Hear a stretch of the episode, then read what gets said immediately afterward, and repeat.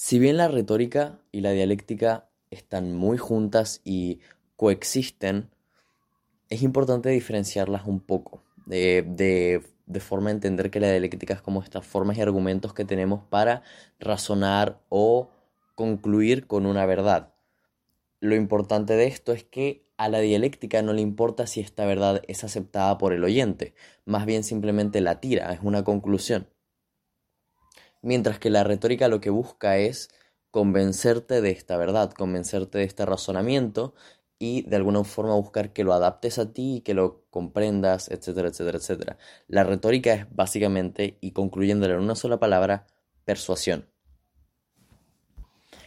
Este arte de la retórica es necesario porque muchas veces los receptores suelen ser irracionales y no están buscando eh, digamos, de manera consciente adquirir un conocimiento. Y por esto tenemos que aplicar ciertos métodos para poder llegar a ellos y poder manejar un mensaje de manera que lo reciban mejor, de manera que utilicemos ciertos métodos para que esta información llegue de manera correcta, fiable y, digamos, manejable para el receptor. Para esto es importante aceptar que la vía intelectual está incompleta para lograr el convencimiento del tema. Y ahí está la gran diferencia entre las dos, ¿no? Que la vía intelectual es simplemente la dialéctica, te estoy mostrando una verdad, pero no es suficiente para convencerte de que esto es una verdad. Entonces, cuando aplicamos la retórica, normalmente la aplicamos en una prédica. Y la prédica consiste de un oyente, un emisor y un tema. ¿Ok? Eso es la, la prédica y normalmente utilizamos la retórica en ella. Pero ahora, cuando hablamos de una prédica y del convencimiento, tenemos que hablar de tres puntos que recalca Aristóteles para este mismo convencimiento, para tener un uso de la retórica correcto. Primero tendríamos lo que sería el ethos, que sería, la traducción más o menos sería como conducta, costumbre o hábito. Define al hablante y es básicamente eh, la credibilidad que tienes, de manera que los receptores te aceptan y aceptan el tema del que estás hablando. Para ello necesitas eh, tres caracteres para ser más creíbles. A Aristóteles le llamó las condiciones de etos y estas condiciones son un carácter virtuoso que se llama arete, después la inteligencia práctica, frónesis y después buena voluntad, eunoia. Estos estas tres condiciones de etos es importante como desfasarlas una por una. La primera es la del carácter virtuoso. En esencia, recordar más o menos que es ser virtuoso es la disposición para hacer el bien o generar efectos positivos. Ok, entonces más o menos se explica sola eh, el carácter virtuoso. Y de cualquier manera después vamos a hablar más o menos de por qué es importante estas tres cosas. Y es porque la retórica se puede utilizar también para el mal.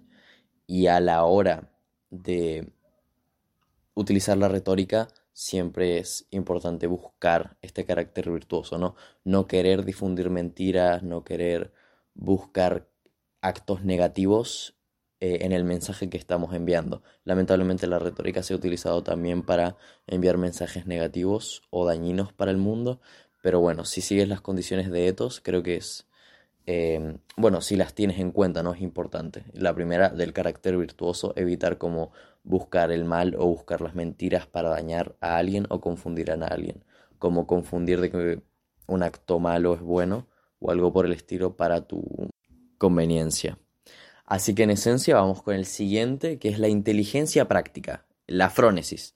Eh, anteriormente hablamos del carácter virtuoso, arete, y ahora hablamos de la frónesis la inteligencia práctica. Y para esto también es importante definir cómo Aristóteles veía la inteligencia. Él veía que había dos tipos de inteligencia. Estaba la sofía, que se define más o menos eh, su traducción eh, como sabiduría aplicada en un marco teórico, básicamente. Esa sería más o menos su definición. Es decir, todo este conocimiento que nosotros podemos llegar a tener de manera teórica, la información que poseemos, que estudiamos y retenemos. Después de la sofía tienes la segundo tipo de inteligencia, según Aristóteles, que es la frónesis, que es esta misma inteligencia práctica, sabiduría práctica, es decir, acciones y hábitos. No solo sabemos, sino que aplicamos. Para esto se pone un ejemplo muy importante que es el hecho de que imagina que tienes un, una situación de que quieres ponerte en forma y para ello buscas un entrenador personal y te encuentras buscando por la internet que están dos personas del mismo tipo eh, que tienen el mismo, la misma carrera, la misma trayectoria más o menos, los mismos precios, pero la diferencia que tienen estos dos entrenadores es que uno está en forma y el otro no. Entonces normalmente vas a ir por el que está en forma, porque si ni siquiera el mismo es capaz de aplicar lo que me está intentando predicar, ¿cómo pretende que yo lo haga? Es lo mismo con un tipo de filosofía. Si no vives por tu filosofía, es muy poco probable que me convenzas de ella. Si no vives de las cosas que dices, es muy probable que yo me convenza. Puedes mentir, pero ya, ya dijimos que el carácter virtuoso, el arete, es necesario. Así que no cae en esta, dentro de estas definiciones, porque ya estamos definiendo que somos virtuosos. Ok, y ahora vendría la tercera condición de etos, que es la buena voluntad, eunoia. Y tiene mucho que ver con lo que decíamos también del carácter virtuoso. La retórica puede ser utilizada para el, para el promover falsedades o acciones negativas y por ello una buena voluntad de primera mano es súper necesaria para buscar esta utilización correcta de la retórica, evitar utilizarla para cosas que puedan llegar a dañar a los demás o que sean acciones negativas en general. Entonces estas serían las tres condiciones de etos, que de hecho creo que son aplicables no solamente a los discursos, sino que también son aplicables a la vida real, ¿no? De cómo nosotros deberíamos enfocar a la hora de enseñar, educar o manifestar nuestra opinión en algo o eh, contradecir a alguien. Pero bueno, aquí nos centramos sobre todo en la retórica. Ahora pasamos a lo que sería el siguiente, lo que hay en medio de nosotros y el oyente, que sería en sí mismo el logos, que es la estructura del argumento. El logos, eh, como definición, sería como razonamiento, como conocimiento o también sabiduría, dependiendo de la traducción. Y el, el logos, como dije hace un pequeño momento, era la estructura del argumento, es en esencia el tema del que nosotros estamos hablando, eh, su argumentación y cómo lo transmitimos. Es como toda esta, por decirlo de una manera, palabrería que tiramos, es la, la verdad que buscamos transmitir en sí mismo. Como ya dijimos antes, es la información que nosotros intentamos transmitir. Dentro de ella, obviamente, también hay una pequeña diferenciación que son em, la esencia y el estilo. La esencia es el grado lógico de lo que se dice, ¿ok? La coherencia y la veracidad de las cosas que nosotros estamos intentando transmitir. Mientras que el, el estilo es simplemente la belleza superficial. Es decir, eh, que sea entretenido o, mucho mejor dicho, que esté bien transmitido de una manera que el oyente no le parezca ni pesado ni molesto. Pero ya iremos más a fondo en estas dos. Primero entremos lo que sería la esencia, que son como argumentos para el razonamiento que estamos transmitiendo. Primero tenemos el tegmerión, eh, que es como definición de prueba o evidencia. El tegmerión, eh, según Aristóteles, es eh, el entinema que ofrece un razonamiento de carácter deductivo. Verlo de una manera un poco más, más fácil es que el tecmerión se puede dividir de lo particular a lo universal y de lo universal a lo particular. El primero, el particular al universal, es muy debatible ya que no podemos tomar un particular y enviarlo a un tema universal. ¿A qué me refiero con esto? Por ejemplo, piensa en tu maestro. Digamos que tienes un maestro que es muy sabio y siempre busca hacer el bien en los demás. Entonces tú por ese raciocinio dices, ok, entonces por este caso particular yo digo que todos los maestros son sabios y buscan el bien de los demás. Y esto es, puede llegar a ser una falacia. No porque un particular sea como es, significa que el universal tiene que ser como es. ¿Ok? Por eso suelen ser rebatibles estos primeros, del particular al universal. Después tenemos del universal a lo particular, que son primeramente inapelables porque tú sabes que si una mujer tiene leche, significa que dio a luz. Son cosas universales que podemos llevar a lo particular. Sabemos que por ciertos comportamientos que puede llegar a tener una persona a nivel de su cuerpo, es decir, ciertos síntomas, sabemos que puede llegar a tener cierta enfermedad, por no ponerme en ninguna en particular, pero se entiende de esta manera. También se puede utilizar mal eh, de lo universal a lo particular, es decir, las generalizaciones, y es importante para eso eh, escapar de estos pensamientos generales, así como porque esta persona está respirando muy rápido significa que está enferma. No, para nada, porque hay muchas razones por las que una persona podría estar respirando de manera tan eh, velozmente. Entonces, por esto es muy importante a la hora de hacer juicios universales a particulares. También en este, en este tema de la esencia, también está el paradigma. El paradigma, véanlo tan simple como un ejemplo.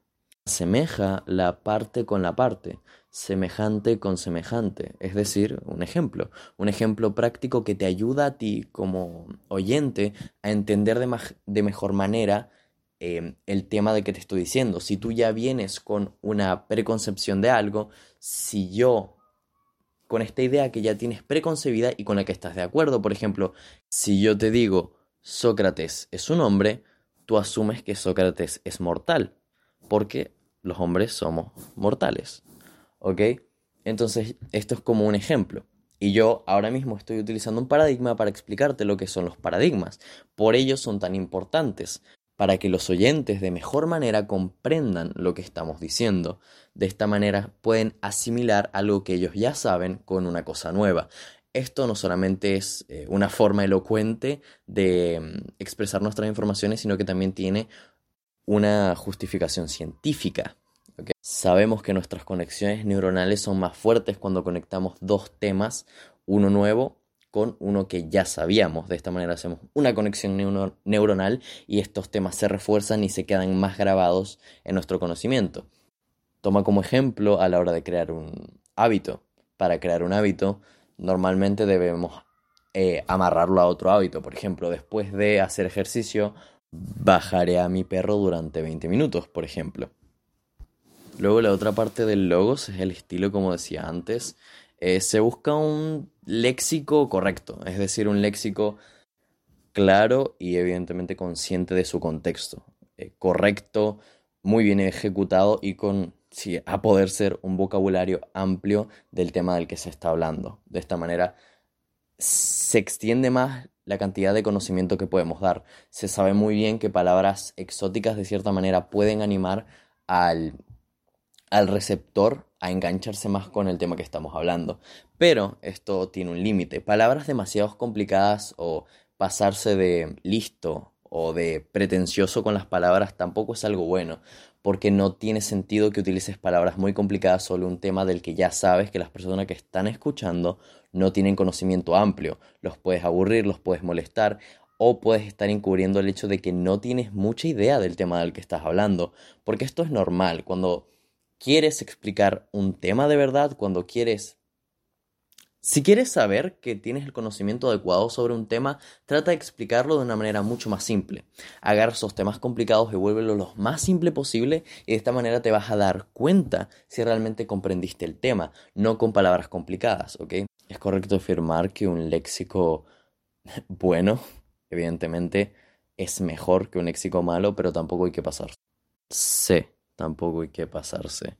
De esta manera pasamos al siguiente, lo que sería el receptor básicamente, sería la persona que está recibiendo lo que estamos diciendo, nuestro oyente, eh, nuestro pathos, patos, no sé cómo decirlo, tiene una H entre medio, pero sí, pathos, que sería, la definición sería como pasión, estado de ánimo, etcétera, etcétera. Ustedes saben cómo eran los griegos con los nombres. Y para ello tenemos que aplicar de nuevo las condiciones de ethos, como dije recientemente, porque este, esta definición es un poco compleja, porque el pathos dice directamente el hecho de un poco la manipulación de las emociones de nuestro oyente.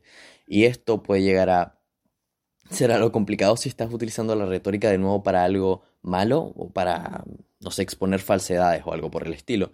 Y para ello también tenemos que aplicar las condiciones del ethos, el hecho de ser virtuoso, arete, inteligencia práctica, frónesis y buena voluntad, eunoia. Porque es cierto que la retórica se puede utilizar para cosas malas y el propio Aristóteles en su libro lo deja muy claro. El hecho de que la retórica puede, utilizar, pueda ser utilizada para el bien, no quita el potencial que tiene para hacer el mal, y el hecho de que pueda ser utilizada para hacer el mal no quita el potencial que tiene para hacer el bien. Dice básicamente que es un arte neutral. La retórica es un bello arte que puede ser utilizado de muchas maneras. Lo pone como algo neutral. Y pese a cómo pueda sonar, tenemos que entender que si el público estuviese instruido, no sería necesario el uso de este pathos o incluso el uso de la retórica en sí misma, porque ya estamos aceptando que las personas que nos están escuchando no tienen conocimiento o incluso no están dispuestos a escuchar nuestra verdad, las que estamos intentando exponer. Por ello es importante modificar o ampliar los sentimientos de nuestros oyentes, así como apelar al miedo, el arrepentimiento, la ilusión, la euforia, eh, Aristóteles decía que para esto es importante entender las emociones, entender, por ejemplo, qué causa la ira. Eh, la ira tiene un... Por ejemplo, la ira se podría dividir en tres partes. Se podría dividir en algo que la causa, algo que la mantiene, etcétera, etcétera. O sea, es un tema bastante complicado, pero si quieren realmente influir una emoción en alguien, en un público, es importante que comprendan esta emoción en sí misma, qué la causa, cómo se mantiene, cómo erradicarla, incluso si quieres erradicar algún tipo de emoción de tu público. Pathos es muy complicado, por... no es complicado, pero sí es un tema que hay que verlo con una moral y una ética desarrollada. De nuevo, ser virtuoso. O sea, arete, ser virtuoso. Por ello, creo que eso es todo lo que tengo que hablar sobre la retórica de Aristóteles. Evidentemente hay mucho más del libro, hay quotes y hay cosas increíbles porque este es un libro muy complicado y maravilloso que si eres capaz de comprender al 100% creo que tienes la capacidad de convertirte en un orador maravilloso y puedes llegar a influir verdadera educación y verdadero conocimiento que puede llegar a ayudar a mucha gente o incluso mejorar tu comunidad o quién sabe incluso tu país. Lamentablemente la retórica es también utilizada por estos políticos, digamos, no muy éticos, pero esperando que las personas utilicen la retórica de manera correcta también se puede llegar a hacer el bien. Recordemos que la educación es lo primordial cuando se trata de los seres humanos. Si damos una educación correcta a las personas desde que son pequeñas, podemos llegar a una sociedad muchísimo más mejor, muchísimo más correcta y sobre todo más alejada de como placeres efímeros o cosas por el estilo. Inducirlos desde pequeños al hecho de ser virtuoso, eh, arete, de la buena voluntad, de eunoia, enseñarles que no, por, que no tienen que ser buenos simplemente porque el ser bueno te va a dar una conclusión, es decir, vas a recibir algo por ser bueno, sino ser bueno simplemente por ser bueno, una buena crianza. Básicamente eso es todo lo que tengo que decir y eso fue todo. Chao.